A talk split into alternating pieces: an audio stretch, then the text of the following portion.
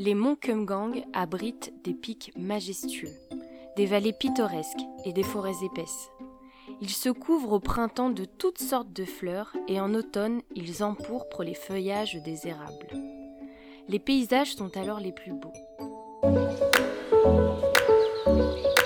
Radio Tango, épisode 8. Bonjour à tous et bienvenue sur Radio Tangoon, le podcast décomplexé qui débat, s'interroge, pense et décrypte les Corées. Ici, on parlera autant du Nord que du Sud, on abordera l'actualité comme l'histoire ancienne, le tout loin des idées reçues et hors des sentiers battus. Et ici, comme en Corée, on préfère toujours quand c'est bien piquant.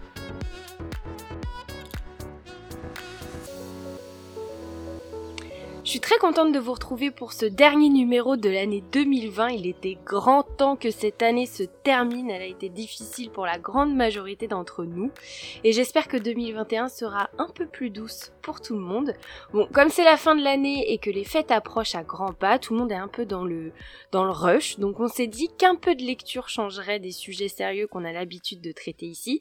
Alors pas d'inquiétude, hein, il y aura bien une suite à l'épisode du mois dernier sur l'histoire de la démocratisation en Corée du Sud mais cette suite arrivera un peu plus tard, je pense janvier ou février 2021. Alors avant tout, je tiens à préciser que notre euh, ami Brian va bien. Hein. Il, sera seulement pas avec moi aujourd'hui car il est particulièrement occupé avec ses recherches. Donc je pense très fort à lui. Je suis sûre que vous aussi et euh, on lui souhaite donc euh, bon courage. Il sera évidemment avec nous le mois prochain si tout va bien.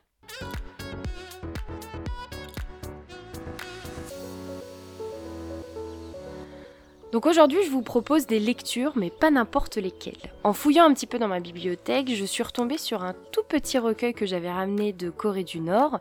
Et ce petit recueil, intitulé Les légendes du mont Kumgang, présente 25 petits récits légendaires autour des monts de diamants, donc les monts Kumgang. Et pour faire très bref, pour ceux qui ne connaissent pas, euh, les monts Kumgang sont aujourd'hui situés en Corée du Nord, dans la province du Kangwon, et ils se trouvent au niveau de la frontière avec la Corée du Sud, et sont en fait depuis toujours d'une importance capitale dans la culture coréenne. Ils, ont été un lieu touristique très prisé par les Sud-Coréens, mais une touriste euh, qui s'était écartée du chemin euh, balisé fut tuée par un garde nord-coréen. Donc depuis, la zone touristique nord-sud a été fermé. Donc dans l'histoire ancienne, les paysages du mont Kumgang sont particulièrement célèbres euh, et ont été une source d'inspiration pour les peintres, les poètes, les chanteurs euh, euh, coréens et bien évidemment donc un nombre très important de légendes ont pris racine dans ce paysage coréen très pittoresque. Donc sans plus attendre, voici la première légende intitulée La source magique. Les monts Kumgang abritent des pics majestueux, des vallées pittoresques et des forêts épaisses. Ils se couvrent au printemps de toutes sortes de fleurs et en automne ils empourprent les feuillages des érables. Les paysages sont alors les plus beaux. La beauté de ces monts ne se conçoit pas sans les ruisseaux qui les parcourent. Voilà pourquoi se transmettent les légendes relatives aux ruisseaux dégringolants dans diverses vallées de ces monts depuis de petites sources. Il était une fois un vieux couple laborieux au cœur d'or. Ils vivaient dans le village d'Onjang, dans le mont Kumgang. Chaque jour, l'homme montait sur la montagne pour cueillir des herbes médicinales renommées, alors que la femme cultivait un petit jardin potager près de la maison, où tissait de la toile de chanvre. Leur vie était heureuse. C'était par un jour de grande chaleur en été. Comme chaque jour, une canne à la main, le vieil homme pénétra dans la vallée de Manmulsang, à la recherche d'herbes médicinales. Il faisait si chaud qu'il eut grand soif après avoir cueilli quelques herbes. Il se mit à chercher de l'eau et remarqua une source limpide qui jaillissait du flanc d'un précipice. Assoiffé, il but abondamment. Il se sentit comme ivre sans savoir pourquoi. Il bâilla, s'étendit près de la source et s'endormit. On ne sait combien de temps il dormit.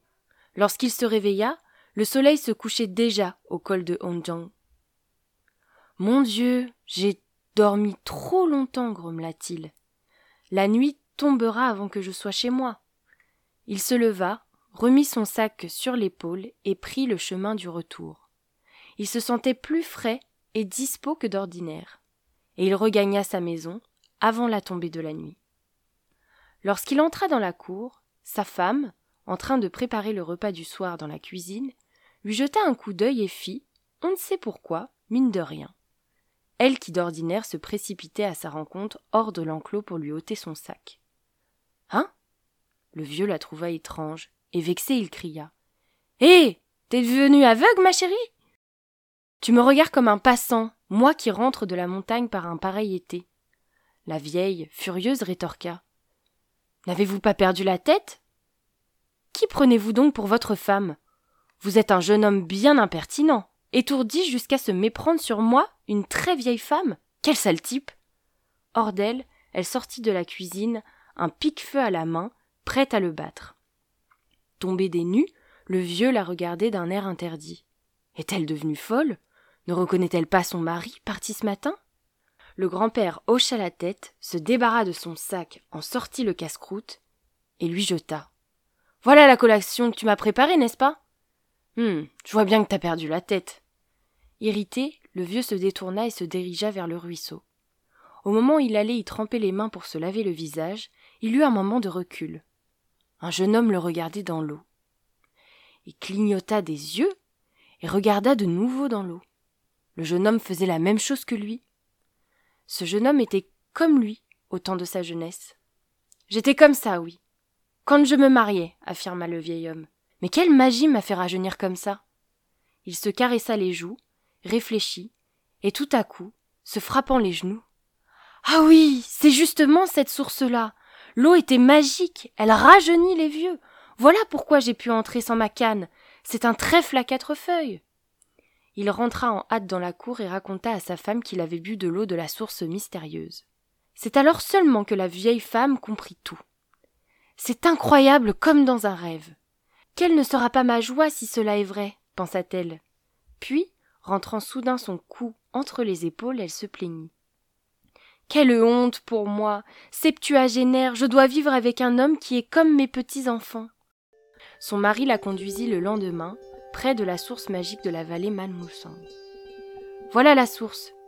J'ai bu de cette eau et j'ai rajeuni, cria-t-il, étant arrivé le premier à la fontaine. Sa femme le suivait péniblement.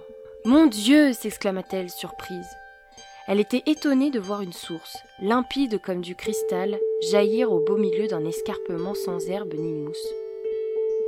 Eh bien, bois à satiété le mari puisa de l'eau dans un petit entonnoir fait avec une feuille d'arbre et lui tendit. L'eau était froide comme de la glace et douce comme du miel. La vieille but immédiatement. Un moment après, elle bâilla et s'endormit. Pendant qu'elle dormait, elle se mit à rajeunir. Tout d'abord ses cheveux, qui étaient blancs comme les racines des poireaux, redevinrent noirs et toutes les rides disparurent de son visage. Un peu plus tard, sa taille se redressa et elle sembla pleine de vigueur. Finalement, la vieille se métamorphosa en une jeune fille de vingt ans. Oh, quelle surprise pensa son mari, heureux du rajeunissement de sa femme. Il la secoua en hâte. Ma chérie, c'est assez, réveille-toi. Tu es comme moi maintenant, tu as retrouvé ces jolies joues de jeune fille que tu avais lors de notre mariage. Ivre de joie, l'homme serra fermement les mains de sa femme dans les siennes. Réveillée, la femme se regarda dans l'eau de la source. Remplie de joie, elle déclara Vraiment, j'ai retrouvé mon visage de jeune fille. Mon chéri, ma voix aussi a rajeuni, n'est-ce pas? Oui, tu as raison. Maintenant, nous n'avons plus rien à envier dans le monde. Le cœur ivre d'allégresse, le couple admira le paysage des alentours. Le soleil couchant était prêt à disparaître derrière le précipice et les pics Cheha et Gibson, ceinturés d'une auréole dorée, se profilaient fièrement. Mon chéri, est-ce que nous sommes dans les monts Kumgang? demanda la femme d'un air comme si elle s'y trouvait pour la première fois. Oui, c'est eux. Toi comme moi, pris par notre vie au jour le jour, nous n'avions pu connaître ces beaux paysages. L'homme lui aussi était ému. Les monts Kumgang doivent être classés parmi les merveilles du monde. Juste. Les vieux époux s'attardèrent longtemps au bord de la source à admirer les paysages, les douze mille pics et les vallées superbes. Ils ne quittèrent la source qu'une fois le soleil disparu derrière le col d'Onjiang. Rajeuni ils rentrèrent au village avant la tombée de la nuit. La nouvelle de leur aventure ne tarda pas à parvenir à l'oreille d'un riche habitant du village. Demain matin, tous les paysans du village iront y boire. Comment faire si la source se tarit pensait-il. Oui, je dois prendre les devants, avant que les autres ne boivent tout. Ceci dit, il se frappa le genou. Sans prendre le temps de réfléchir sérieusement, il partit la nuit, même malgré l'obscurité, et arriva près de la source magique. Hum, c'est bien cette eau qui rend la jeunesse. Il s'agenouilla au bord de la fontaine et but de l'eau goulûment. Puis, ayant sommeil, il s'étendit sur place. Mais hélas, il fut transformé en un bébé gros comme le poing. Il avait bu trop d'eau. On dit que ce bébé vagit toute la nuit et se débattit au bord de la fontaine. Quand vint le jour, guidés par le couple rajeuni, tous les vieillards du village arrivèrent devant la source mystérieuse, burent de l'eau et retrouvèrent leur jeunesse. Ils dansaient gaiement lorsqu'un vagissement de bébé en détresse, si faible qu'on y aurait cru un moustique, se fit entendre d'un buisson. Ils y prêtèrent l'oreille, fouillèrent le buisson, et trouvèrent un bébé gros comme un poing qui se débattait en pleurant. Oh. Est-ce qu'il y a dans un monde un si petit bébé? Qui l'a abandonné ici? Quelqu'un le mit sur la paume de sa main. Les villageois hochaient la tête. Une femme obèse montait alors de la vallée. C'était la femme du riche. À sa vue, le bébé cessa soudain de pleurer et cria. C'est moi, ma chérie. On le remit à terre et il se précipita à la rencontre de sa femme. Mais incapable de marcher, il tomba après deux pas, sur le nez. La femme qui regardait son mari en détresse se retourna et prit ses jambes à son cou. Hé, ma chérie, c'est moi. Mets-moi sur ton dos, s'écria-t-il d'une voix à peine audible, se dirigeant à quatre pattes vers l'endroit où avait disparu sa femme. Les villageois se tordaient de rire. On rapporte que ces villageois rajeunis grâce à la source magique, revigorés et heureux, vécurent longtemps en travaillant laborieusement. La fleur de lune. Depuis l'Antiquité, nos ancêtres qui étaient très altruistes pensaient que c'était un honneur de se sacrifier pour soulager la douleur d'autrui.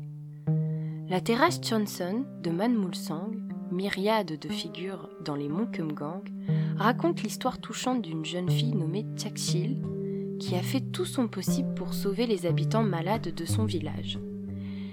Il y avait dans un village éloigné des monts Kumgang quelques pauvres paysans qui cultivaient la terre mise en fermage.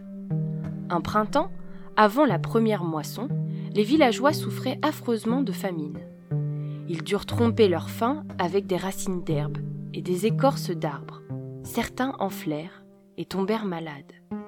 Les hommes encore sains se rendirent chez un propriétaire foncier et l'implorèrent pour qu'il leur prête un peu de vivre. Néanmoins, Malgré les céréales pourrissant dans son grenier, ce méchant homme ne voulut pas leur prêter un seul grain. Tout le village le maudissait.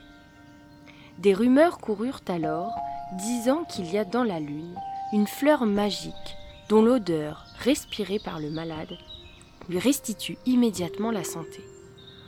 On pourrait obtenir cette fleur par l'intermédiaire des fées, qui descendent du ciel sur la terrasse Manmulsang des monts Kumgang pour se divertir les villageois se réunirent pour choisir l'homme capable d'obtenir cette fleur de lune. Il fallait que cet homme soit assez robuste pour ce long et difficile voyage au mont Kumgang. Tous les hommes pouvant faire l'affaire étaient malades. Maintenant on ne peut plus rien. Le village va mourir, se lamentèrent-ils. Un jour, une jeune fille apparut chez le doyen du village. Grand-père, permettez-moi de partir pour les Kumgang, dit-elle. C'était Chakchil. Elle était connue de tout le village pour sa ténacité et sa bonne volonté. Toi? Le grand-père la regarda, l'air étonné et hocha la tête en signe de désapprobation. Euh, je te comprends, mais la frêle fille ne pourra faire ce chemin long et difficile. La jeune fille se mit à genoux et insista. Quoique je sois faible, je suis résolue. Permettez-moi de partir. Oui, je te comprends bien, mais je doute qu'une jeune fille comme toi puisse s'acquitter de cette tâche dont dépend le sort de nos villageois. Le vieillard hocha encore la tête.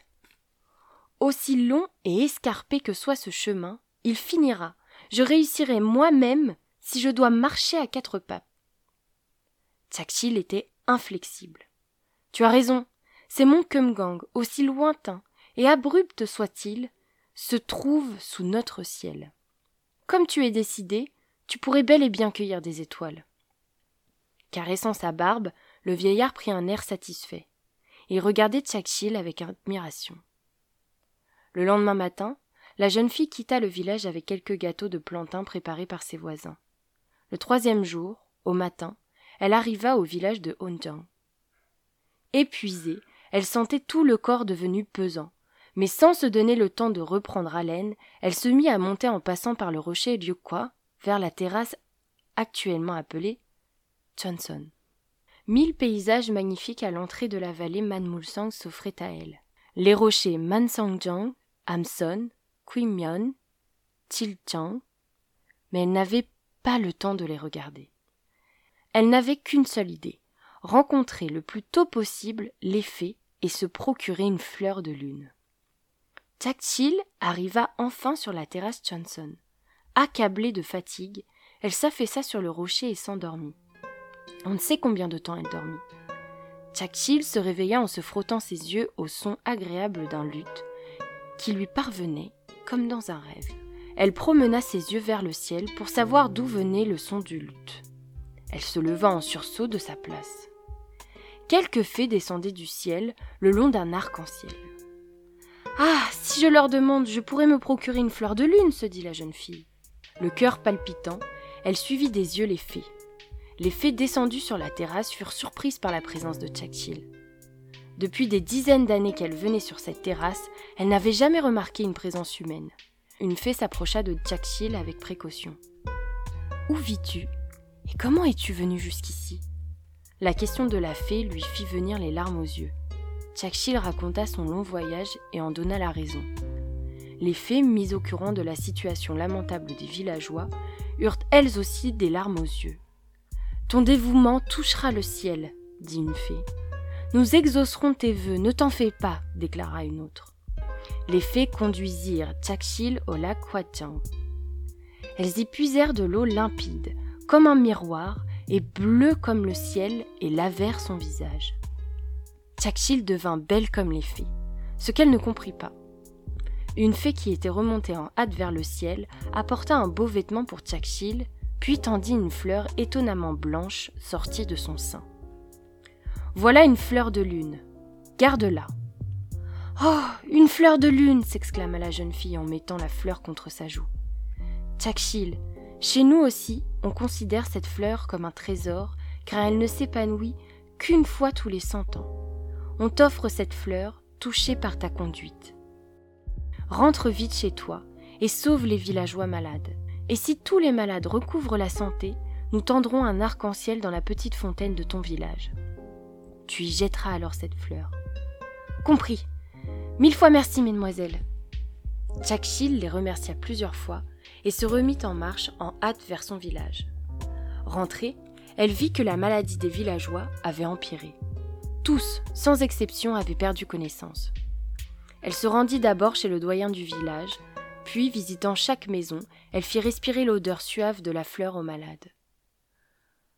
Quand rentrée chez elle, elle fit respirer le parfum de la fleur à sa mère, une foule de villageois apparut dans la cour. Voyez cette femme-là, c'est bien une fée, dit l'un. Il est bien évident qu'une fée est descendue du ciel pour nous sauver, dit l'autre. Tous les regards se fixaient sur Tchakchil, le souffle coupé. Même la mère de Tchakchil, revenue à elle grâce à la fleur de lune, ne pouvait reconnaître sa fille. Je ne sais comment vous remercier, vous qui nous avez pris en pitié, nous pauvres roturiers, fit la mère, les larmes aux yeux, en s'inclinant profondément. Tous les villageois rétablis, grâce à la fleur, firent eux aussi une référence à Tchakchil, les genoux à terre. Tchakchil resta un long moment, interloqué, et se souvint que les fées avaient lavé son visage avec de l'eau limpide sur la terrasse Johnson. Elle prit un miroir brisé dans la chambre et s'y regarda. Mon Dieu. Elle sursauta. Elle ressemblait à une fée. Elle releva sa mère et les villageois encore inclinés devant elle. Elle cria. Redressez-vous Je suis Tchakchil Quoi? Tu es vraiment Tchakchil La mère, comme les villageois, n'en croyaient pas leurs oreilles. Tchakchil raconta comment elle avait rencontré les fées sur la terrasse Johnson. Les villageois l'embrassèrent à tour de rôle et versèrent des larmes de joie. Tu es vraiment une brave fille. Le ciel a été ému par ton dévouement. C'est admirable, vraiment admirable, fit le grand-père, doyen du village, d'une voix émue, en caressant les épaules de Jack. Ce soir-là, les villageois, rassemblés chez Chill, passèrent des heures agréables et restèrent tard dans la nuit. Le lendemain matin, le propriétaire foncier apparut chez Chill et cria en roulant ses yeux méchants. Garce. Passe-moi tout de suite ce qu'on appelle la fleur de lune. Il fit éruption dans la chambre et hurla pour prendre la fleur. Chill était terrorisée, pensait qu'on ne pouvait céder le trésor à ce méchant. Elle enleva la fleur de l'armoire et se sauva avec, en courant par la porte de derrière. Le propriétaire foncier se mit à sa poursuite, la menaçant avec sa canne. Tchakchil courait les dents serrées. Au moment où elle arrivait au bord de la petite fontaine, le propriétaire foncier allait la toucher. Un arc-en-ciel descendit du ciel. Suivant le conseil des fées, Tchakchil jeta de toutes ses forces la fleur de lune vers l'arc-en-ciel, et celui-ci l'emporta dans le ciel. Irrité, le propriétaire foncier se débattit, l'écume à la bouche, et finit par tomber comme un tronc d'arbre au bord de la fontaine. Il devint hypochondriaque. Si j'obtiens une fleur de lune, je serai délivré, se dit le propriétaire foncier. Le front bandé, gémissant sur son lit, il ne pensait qu'à cette fleur. Un jour, il dit à Kouna, sa fille unique, d'aller chercher la fleur de lune. Esquissant un sourire perfide, celle-ci partit pour les monts Kumgang. Au bout de quelques jours, elle arriva sur la terrasse Johnson et trouva le lac Huajiang. Elle sourit alors. Voulant devenir rapidement belle, elle se lava en hâte le visage, après quoi elle se regarda dans l'eau. Sapristi s'écria-t-elle avec surprise. Portant ses mains vers son visage, elle était maintenant, comme par miracle, toute vérolée. Elle s'écroula par terre. Une pluie de sable chaud tomba alors du ciel. Ahurie, elle prit ses jambes à son cou, en poussant des cris de détresse. Voyant sa fille rentrer bredouille avec le visage tout grêlé, le propriétaire foncier se désespéra et finit par trépasser.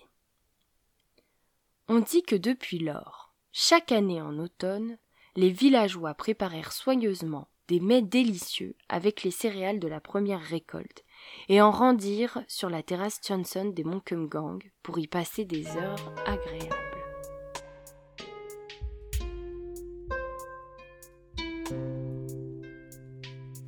Une peinture sur une jupe de soie. Il était une fois dans un village situé au pied des monts Kumgang un garçon nommé Huadong qui aimait beaucoup dessiner. Quand il allait ramasser du bois en montagne, il prenait une brindille et il essayait de dessiner des rochers et des arbres à même la terre avant de se mettre au travail. Quand il se reposait sur le chemin du retour, au bord d'un ruisseau, il trempait aussi le bout de son doigt dans l'eau pour dessiner sur le plat du rocher des poissons ou des fleurs. Un jour, la commère de la maison voisine vint chez Huadong avec une jupe de soie blanche et demanda à sa mère ce qu'elle en pensait mère de Radong. Voilà donc la jupe que ma fille a reçue comme tenue de cérémonie de la part de la famille de son fiancé pour les jours de ses noces. Voyons comment la soie est tissée. La mère de Radong, qui avait la vue faible, se leva avec la jupe, s'approcha de la fenêtre, et par mégarde, elle renversa la lampe à huile. La jupe fut tachée. Mon Dieu, quel dommage. La mère, confuse, ne savait que dire tandis que la voisine était prête à pleurer. Roidong avait honte, comme s'il avait commis lui-même cette erreur. Mais, en regardant les taches d'huile, il sourit. Je vais arranger votre jupe, ne vous inquiétez pas, dit-il en renvoyant la voisine chez elle. Comment penses-tu effacer ces taches? lui demanda sa mère en poussant un long soupir. Maman, ne t'en fais pas, je te dis. Roidong sourit. Il prit la jupe et son matériel de peinture et monta sur la montagne située derrière le village. Il prit place sur un rocher plat, d'où on embrassait les douze mille pics, et des vallées des monts Kumgang et se mit à peindre ses paysages sur la jupe. Une peinture superbe apparut. On croyait entendre le murmure des ruisseaux tant le dessin était bon. Le lendemain, Huadong se rendit chez sa voisine avec la jupe. Mère, voilà votre jupe. La femme la prit, et l'air surprise, elle demanda. Où as-tu trouvé une telle jupe? C'est la jupe que vous aviez apportée chez moi l'autre jour. Que dis-tu? Elle la regardait d'un air absent, comme si elle n'avait pas compris. Mère, j'ai cru les taches ineffaçables, et j'ai dessiné dessus, voilà tout. Ah oui. Elle regarda de nouveau la jupe et s'émerveilla. Excellent, tu es vraiment habile. Mère, ce n'est pas moi qui suis excellent, ce sont les Monkemgang. Je n'avais qu'à reproduire cette beauté sur la jupe. On n'a jamais vu une jupe aussi belle. Je crois que les princesses n'en ont jamais eu de semblable. La femme était folle de joie. Moi aussi je suis content de vous voir heureuse, dit Dong en souriant. Les nouvelles se répandirent d'un village à l'autre. Des vieilles et des mères munies d'étoffes blanches assaillirent à qui mieux que Dong. Il leur dessina les fleurs d'azalée et de magnolia qui poussent dans la vallée d'Okriu et les paysages d'automne de la vallée Manpok, empourprés par les feuilles d'érable. On dit que depuis lors, les femmes du village portent toutes des jupes magnifiques, décorées des fleurs des monts Kumgang.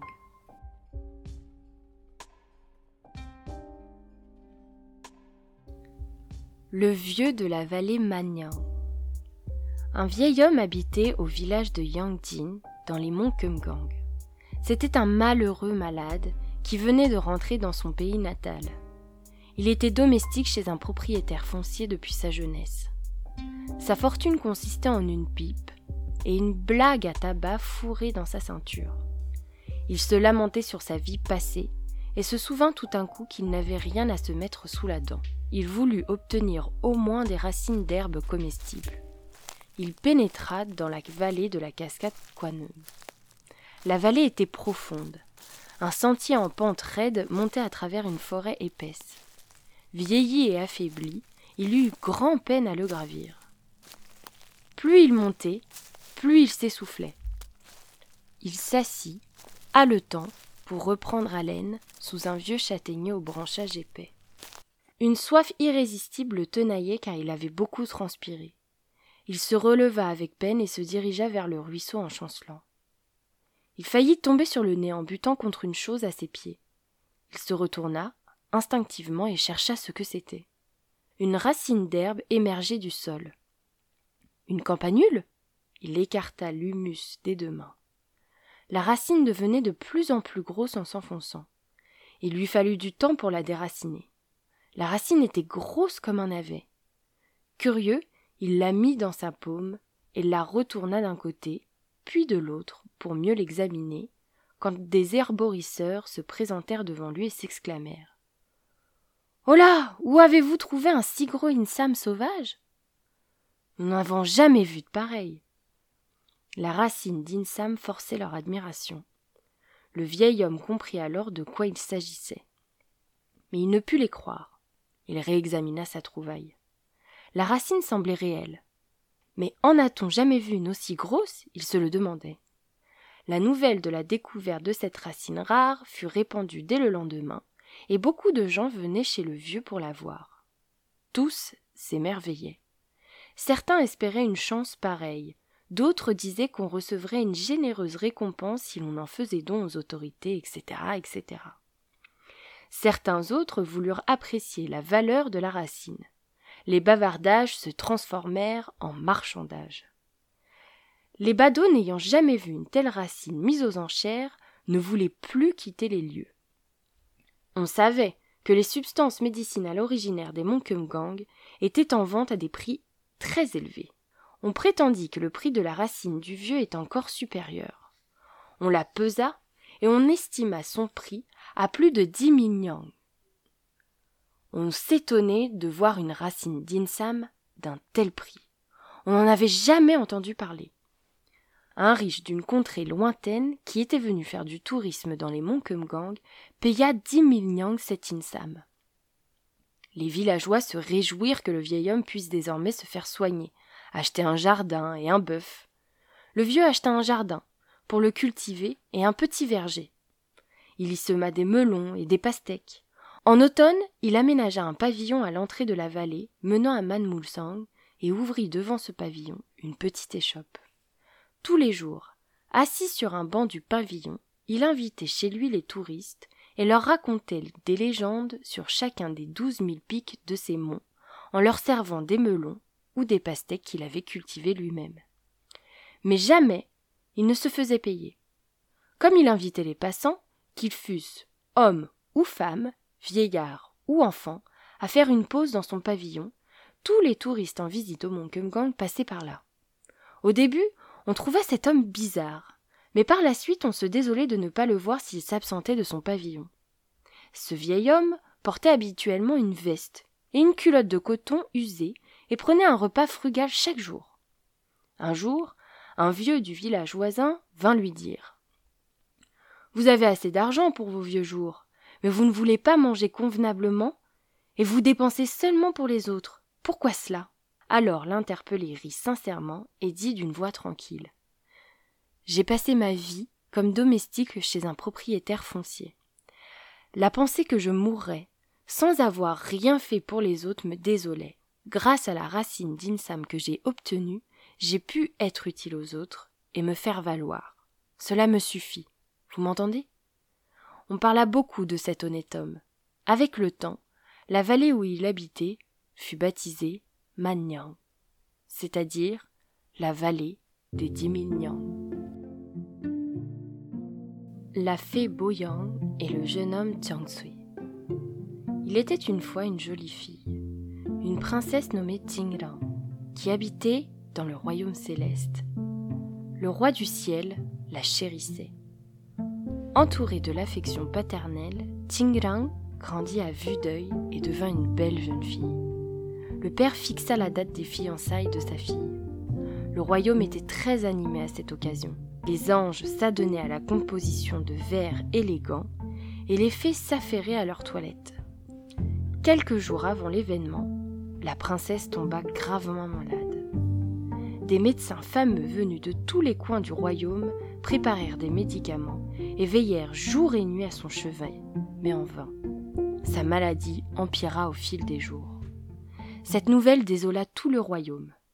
Un jour, un médecin venu du monde lunaire tâta le pouls de la malade et fit une ordonnance. Si la malade prend un remède à base de l'élébore d'une couleur d'or qui pousse sur le pic Ryonde des monts Kumgang, elle guérira sans aucun doute. Le roi retrouva l'espoir. Il fit venir sans tarder Boyang, une fée coursière, et lui dit Tu descends illico au pic pour trouver des élébores. Le temps presse, vite, en route L'ordre du roi mit Boyang dans un grand embarras. Comment puis-je trouver ces plantes qui me sont inconnues? pensait-elle. Elle ne pouvait surmonter son anxiété. Une demoiselle d'honneur comme elle ne pouvait pourtant contrevenir à un ordre formel du roi. Le jour même, aussitôt vêtue d'un habit lui servant d'elle, la fée se mit en route vers les monts Kumgang. Ayant mis un pied à terre, elle gravit les versants et fouilla les vallées à la recherche d'une plante dorée. Mais elle n'en vit nulle part. Fort déçue, elle regardait vers le ciel, le cœur gros. Si je ne trouve pas d'élébore, je ne pourrai remonter dans le ciel, et je serai punie par le roi. Cette pensée la faisait frissonner. Deux jours passèrent en vaine recherche. Le troisième jour, alors qu'elle gravissait une pente en traînant lourdement ses jambes molles, elle fit un faux pas, tomba en bas de l'escarpement en poussant un cri de détresse et s'évanouit. Un bon moment après, elle revint à elle et ouvrit les yeux. Elle était étendue sur un lit de feuillage dans une grotte tranquille. Surprise, elle voulut se relever, mais elle ne pouvait remuer même un doigt. Elle se sentit rivée au sol. Un jeune homme qui la regardait d'un air soucieux à l'entrée de la grotte s'approcha d'elle. Comment vous sentez-vous maintenant? Heureusement que vous n'êtes pas grièvement blessée, mais vous avez failli tomber dans un grand malheur, fit-il. La fée Boyang, les yeux à la fois timides et reconnaissants, balbutia à peine. Merci. Comment pourrais-je vous remercier de vos bienfaits? elle versa des larmes en tournant la tête. Le bienfaiteur était un jeune homme nommé Jiangsu, qui habitait un village non loin de là, au bord de la mer. Sa famille, bien que pauvre, menait une vie paisible grâce à lui, laborieux et dévoué à ses parents. Ce jour-là, il était venu dans la montagne ramasser du bois de chauffage. Il avait découvert une jeune fille évanouie au pied d'un précipice et l'avait transportée dans cette grotte. Il demanda à la jeune fille la raison de sa mésaventure dans cette profonde forêt.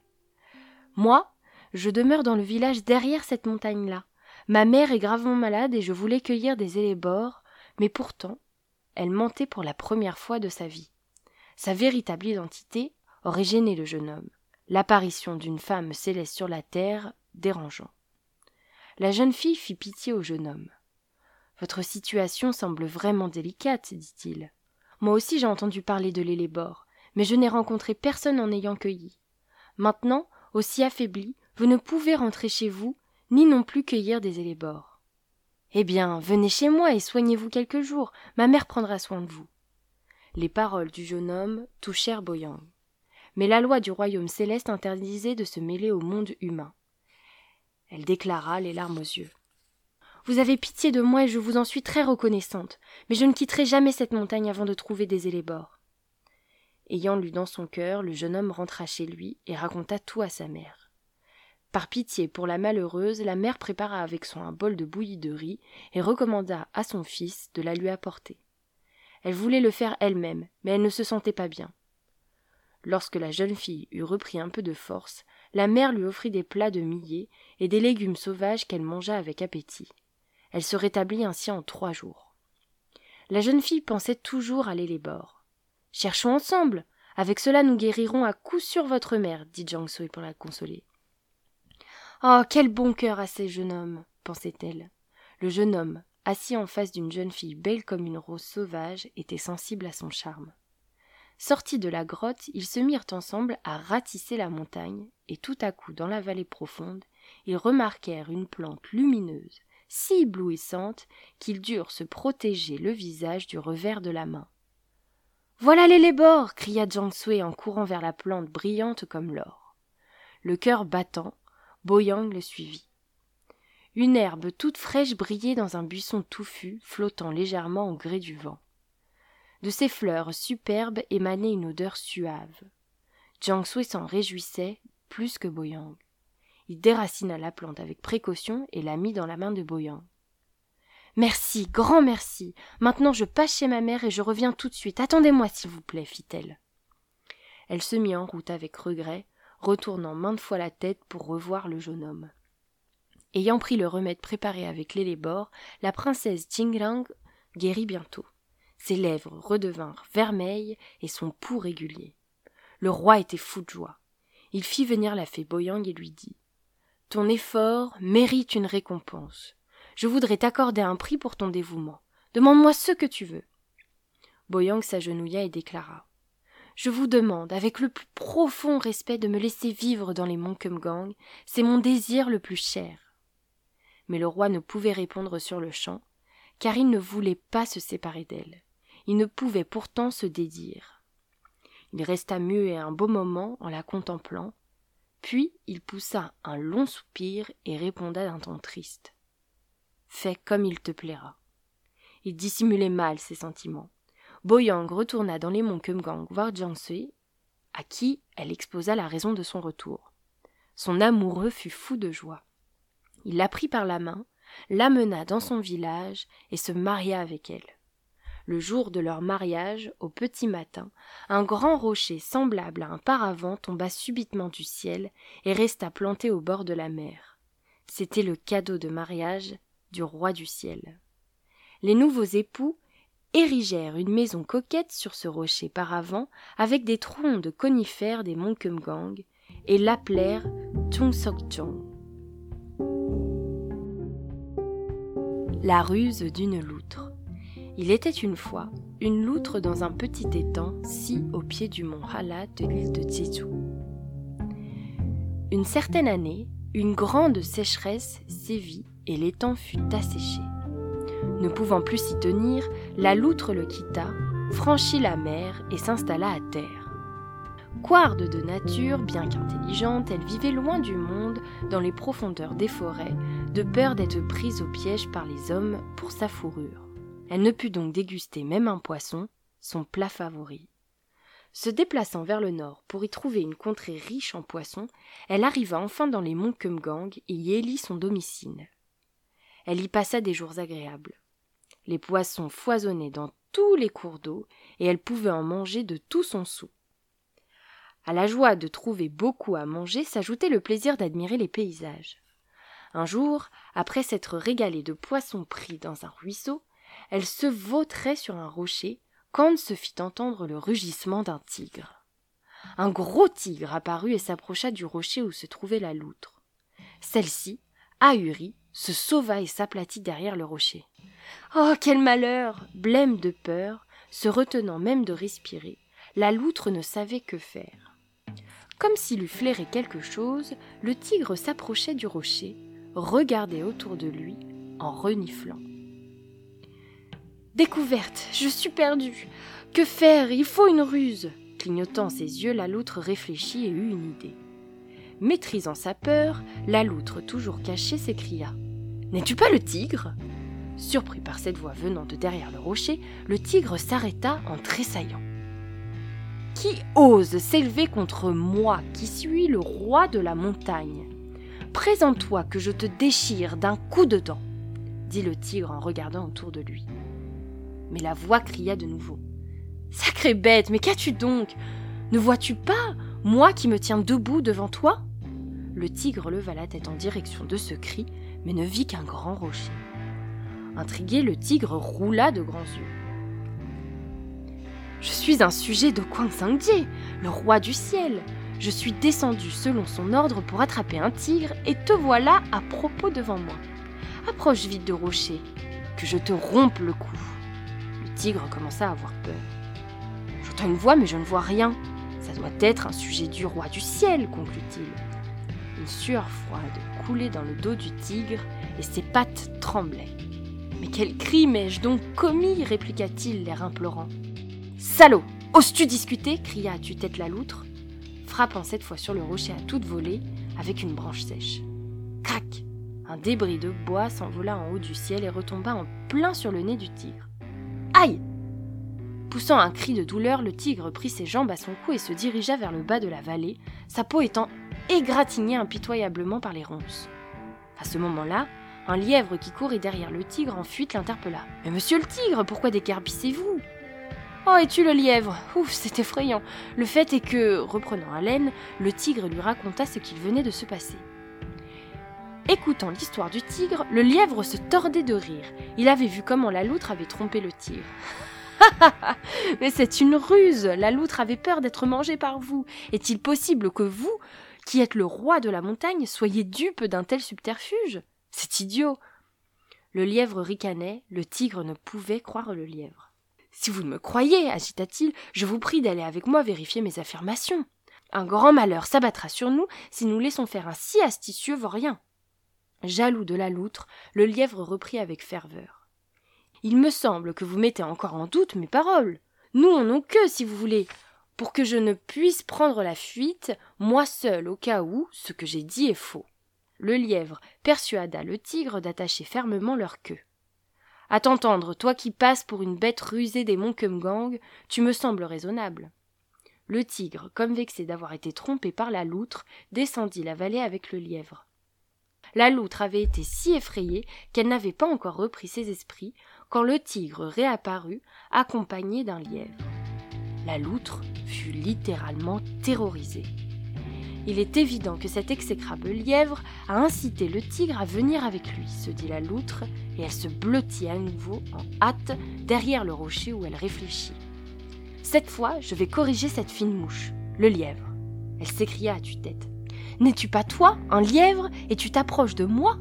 Ton grand-père et ton père étaient tenus d'offrir trente peaux de tigre à Okwang Sangye, le roi du ciel. J'ai compris pourquoi ils ne donnaient aucune nouvelle après en avoir fourni seulement vingt-neuf. Te voilà venu à leur place pour t'acquitter de la dernière fourrure, n'est-ce pas? Le lièvre dut reconnaître que la loutre était futée.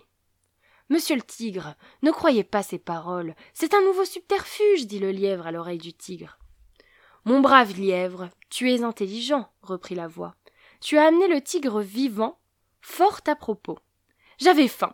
Je vais tuer le tigre, manger sa chair, et je gagnerai le ciel avec sa peau. À ces mots, le tigre tressaillit et lança un regard furieux sur le lièvre. Toi, fin lièvre, pensa le tigre, tu m'as trompé pour m'amener jusqu'ici. Le tigre crut être retombé entre les mains de l'envoyé du roi du ciel, et il se prépara à se sauver à la première occasion.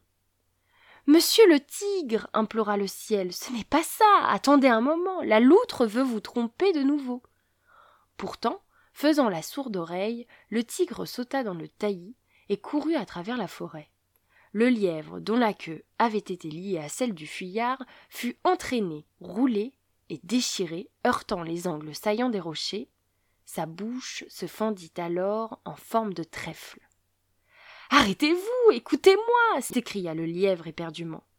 Or, la bouche déchirée ne lui permettait plus de prononcer correctement que des A et E. Indifférent au malheur du lièvre, le tigre, affolé, ne s'arrêta pas. Lorsqu'ils arrivèrent dans une nouvelle vallée, la queue du lièvre rompit. Le lièvre, la bouche déchirée et la queue coupée, fondit en larmes. Hélas, comment pourra-t-on déjouer les ruses de la loutre? murmura-t-il entre ses dents en ajustant sa bouche avec une patte. La loutre, qui a secoué les puces au tigre et au lièvre, passa, dit-on, ses vieux jours sans aucun souci dans les monts.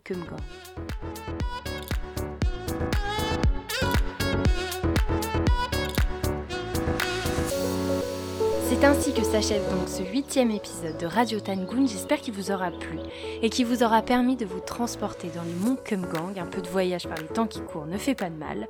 On se retrouve donc le mois prochain, en 2021. Je vais pouvoir euh, vous, dire à l'année prochaine.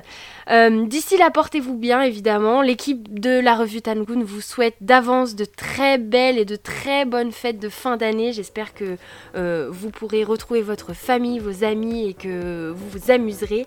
Prenez soin de vous et de vos proches. Et comme on dit en Corée, Tashi Manate Kaji Annyeonggi Keseo Tomanapshida.